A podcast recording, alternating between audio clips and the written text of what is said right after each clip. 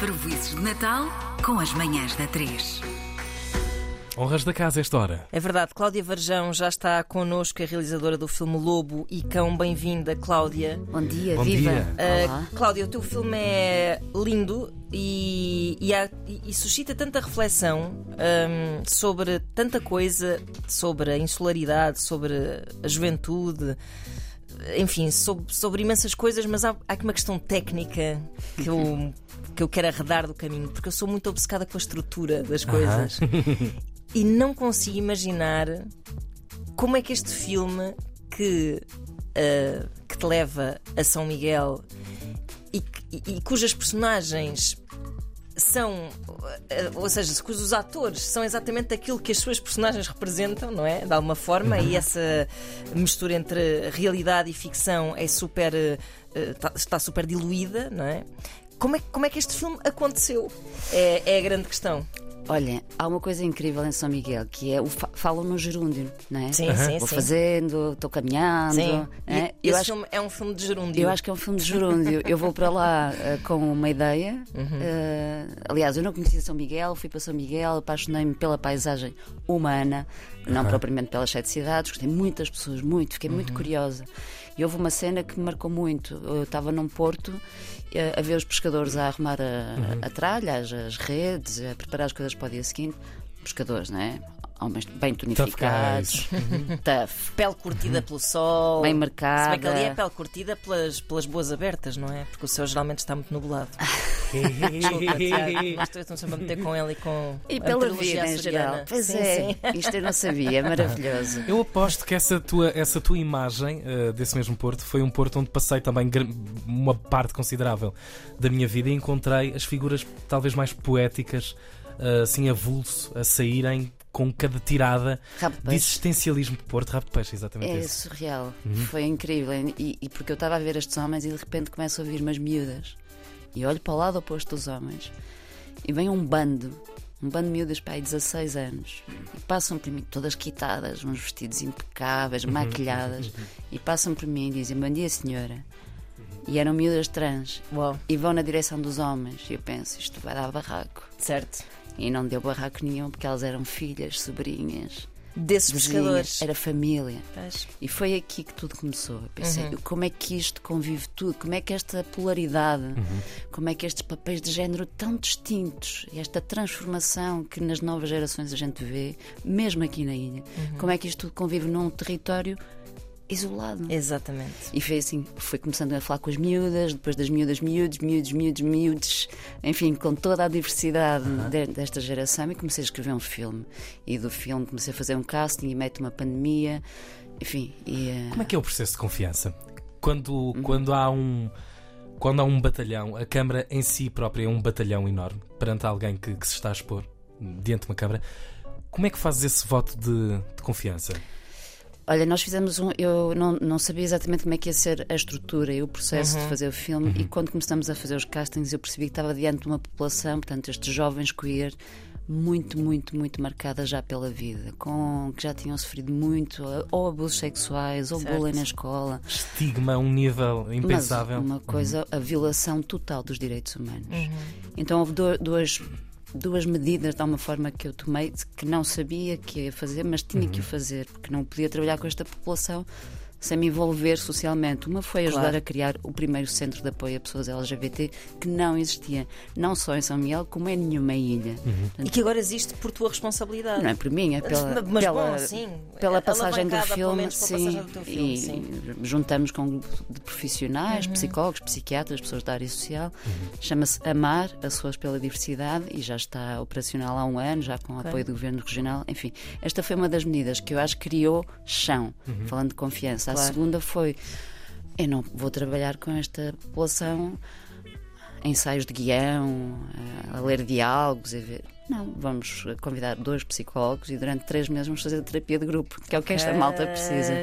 Bom, Acho que é aqui que nasce a confiança. Uhum. E estes dois psicólogos traziam uma ferramenta interessantíssima para este trabalho com os atores, que era o psicodrama. Ou seja, neste, nestes encontros com o elenco, Já havia interpretação, não é? os miúdos trocavam de papéis uns com os Certo. outros. Punham-se nos sapatos uns do outro. E aqui não só partilhavam histórias às vezes muito duras, como sentiam as, as histórias do vizinho e criaram entre eles uns laços de afeto e de confiança brutais. Isso para, ele foi- para eles, imagino tenha sido uma experiência Acho que foi para toda a gente. Sim. Para mim, de observar para a equipa. transformadora. Sim, muito sim. transformador. Portanto, quando chegam ao platô, fazer um filme já não era nada comparado com o processo de, de partilha que tinham feito até ali. Portanto, eu acho que esta é a resposta à, à- à questão da confiança, que é sempre uma grande pergunta nos filmes. Porquê é que as pessoas, nos documentários sobretudo, confiam no realizador? Como é que- Claro. Porquê é que vem? Eu pergunto-me sempre, porquê é que esta pessoa está aqui a fazer isto comigo? Que Exato. grande loucura. E, não, e o cérebro, de quem está de fora, há, um, há um- uma pergunta constante que que moeda de troca é que está aqui? Pois. É um, é um, é um Eu imagino que subtexto muitos qualquer. destes, destes miúdos que protagonizam este filme também tivessem muita vontade de, de- de- de se exprimir, não é? Completamente. Eu acho Também que havia neles esse, esse Yeah. solo fértil já. Isso. É, E quase que construímos uma ilha dentro da ilha. Esta ilha que levamos para ali, que construímos todos, era uma, uma ilha de um lugar seguro. Certo? Eu posso vestir o vestido, eu posso me maquilhar, eu posso dizer à minha mãe que sou gay, que sou trans. Aqui posso ser, até porque alguns dos adultos que entram no filme são mesmo família. São mesmo São pais, tios, são mães mesmo- e pais. e- Uau. que- que era uma forma também, não só de integrar este processo transformador, como também de eu ganhar a confiança e de perceber, enfim, que, os jovens também se pudessem entregar de uma forma ah, ah, que se sentissem seguros, porque havia uns que sentiam mais ou menos, por exemplo, o, que, o, o ator que faz de Luís, a mãe é mesmo mãe, mãe do Luís, Ok. Ok. do Ruben na vida real. Sim. Portanto, eu percebi, não só a mãe estava fechada em casa com uma vida um bocado é depressiva. incrível. Disse, Vamos embora, vamos todos, vamos todos Uau. fazer isto. Eh, quer dizer, andar à procura de uma mulher que parecesse com este rapaz, ia ser um 31. Claro. A mãe conhecia, podia beijá-lo, podia agarrá-lo, podia dizer Tu podias ter desbarrado com famílias que, sei lá, que tinham vergonha dos seus filhos ou. Podia, E, podia. e não aconteceu. Eu acho que São Miguel, eu acho que as ilhas em geral é um território ah, de uma humanidade ah, enorme, está tudo à flor da pele, com muita vontade de, sempre de mais, de viajar. de- de- eu acho que esta presença, esta proximidade com a linha do horizonte, são pessoas ah, muito disponíveis. Claro, isto é uma generalização. Também há. Com certeza eu- que foi um sim. risco. Claro. Eu podia encontrar pessoas terríveis, como eu estava a contar antes de estarmos no ar, de ver, por exemplo, quando filmei a cena da procissão, de ver umas senhoras que estavam à janela a ver a procissão e quando viram que na procissão havia figuras queer, pensaram, benzeram-se e tiraram a, a manta, não é? a colcha da janela. Portanto, Claro que sim. O preconceito existe, não é? Existe Com e o filme também fala, sobre disso, isso, não é? Portanto, Exatamente. para representar o preconceito, de alguma forma tem que se conhecer o preconceito. Nós Claro. temos todos o preconceito dentro de nós, portanto sabemos o que é que isso é. Claro. Eh, foi um risco, corremos um risco, mas eu acho que é nesse lugar de risco que acontecem também os milagres, não é? Uhum, e este filme é uma espécie de milagre. É um milagre que foi rodado na pandemia, Era num que lugar dizer, que eu não conhecia. É um milagre. Uhum. É um milagre. Foi o Santo Cristo. Depois passaste pela experiência de ver o filme com estas pessoas, com quem te envolveste tanto emocionalmente e, e que tanto trabalharam para criar este labor of love. Sim, foi agora para aí há duas semanas e eh, houve duas, duas estreias muito bonitas. Uma foi em Veneza, porque foi bonita. Porque algumas, alguns destes jovens, algumas pessoas do elenco foram a Veneza. Portanto, imaginem, imaginem também o impacto transformador nos próprios, nas famílias que ficam em terra a ver, na vizinhança, no Incrível. bairro. É um impacto uh, social enorme. Isto é mesmo a arte a operar socialmente. E a segunda projeção, que eu acho que não se repete, foi mesmo esta em São Miguel, Teatro Micaelense, 800 lugares, com as pessoas todas que entram no filme, com as famílias, com as mães. Acho que também é um filme sobre mães, as mães orgulhosas, pessoas do governo regional, o, o- o presidente da junta, enfim, uma espécie de teatro social em que o que eu senti é a porta abriu-se e já não Certo. dá para fechar. Exato. E estamos todos aqui dentro desta sala a celebrar a diversidade, seja lá o que isto for. Isso foi muito, muito, muito impactante. Acho que, sobretudo, para quem vive lá e que sentiu uma espécie de alívio.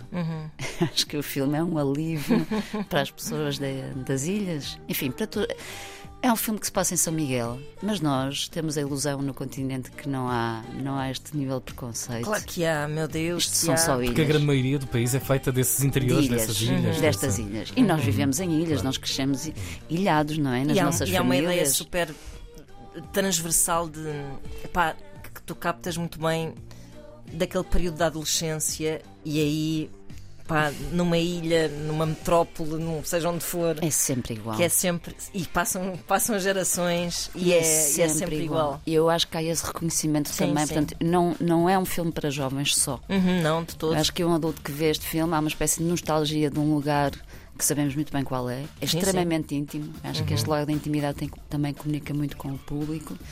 E, eh, e é um denominador comum. ah, Claro. Este lugar da juventude. E a poesia da leveza disso tudo, não é? De só querermos ah, aqueles nacos de felicidade. E aquilo sente-se na, naquela energia de, de grupo. Vocês têm mesmo de ir ao cinema ver este filme. Ah, está ainda em cena, não está? Está, Ah, está, está nas salas. Continuará. Obrigado, Cláudia. Obrigada a Esta vocês. viagem. Bom. Bom dia. Obrigada. Cláudia Varjão, nossa convidada. Lobo e Cão, o mais ah, recente filme da sua autoria. Manhãs da 3 com Tiago e Ana. E um Natal feliz.